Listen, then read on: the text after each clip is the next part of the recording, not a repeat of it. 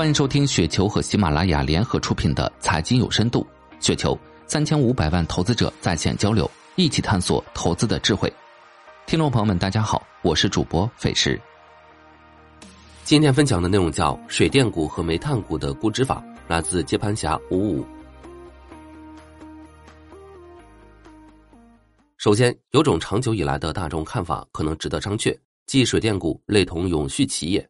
即大坝的使用寿命超过绝大多数企业，但实际上发电也是一种技术。既然是技术，随着科技进步，旧技术终有迭代进化的那天。从这个意义上来说，水电股并非是纯粹的类永续企业。另一方面，投资人的寿命比不上大坝的寿命。从这个角度来说，对于当代投资者而言，水电股貌似又成了类永续企业。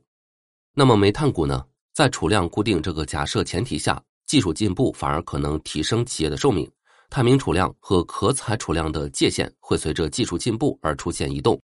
如此，本来预计可开采三十年的煤矿可能会多增加几十年。如果真是那样，都是还有七八十年的经营寿命。水电股能当做类永续企业，煤炭股就不算吗？何况煤炭企业还有探矿蓄气的特点，国内探不出也可以走海外嘛，只要运输费不离谱就行。其次。对于中国地区而言，电价和煤价都是无定价权的，发电量和核定开采量都几乎是恒定的。那怎么看水电股和煤炭股的经营性质没啥特别的差别，也就是没啥成长性。电价和煤价长期弱提升，我视为弱成长性，非指无成长性，所以用没啥来表达。最后的结论也就出来了：类永续加没啥成长性，那这种股票的估值方法就简单了，只有一个衡量标准——股息率。多少股息率合适呢？水电股，个人认为下限不低于两年期银行定存利率的两倍。煤炭股比照水电股的股息率加百分之二。为啥加百分之二？因为狗眼看人低啊！股市里行业不同，控股股东不同，企业道德、管理水平、历史包袱、大股东利益诉求都不尽相同，所以农林牧渔类股票就难登大雅之堂。前有蓝田，后有獐子岛，煤炭股也是如此。虽说比那四大渣渣行业好点但纵观各家煤企也是良莠不齐。大多数煤企经不起金钱的考验，一旦过上几天好日子，兜里有俩钱了，就不可一世起来。提薪就算了，那是必须的，就怕去替大股东解忧或地方解困，抖包袱与跨行业经营，所以加百分之二是必须的。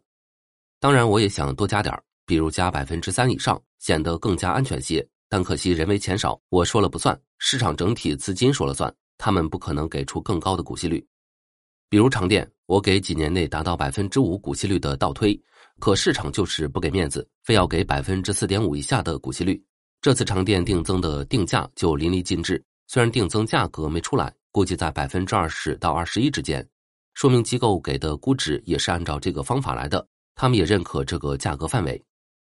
不知以上观点，水淀粉和煤股粉看了是不是泄气？搞半天，到头来也就挣个百分之五到百分之七的股息率，可不是吗？要不还能咋样？经营性质摆在那里，合理收益率还能变动到哪里去呢？你能给我变出更高吗？如果你找不出提升分红的理由，其他估值方法想也别想，弄不好是给自己挖坑。所以，长电百分之五股息率等于二十一元，神华百分之七股息率等于二十五元。神华的二十五元由来。二十七点五股价，今年派发的股息二点五，以后几年平均每年假设一点八元的分红。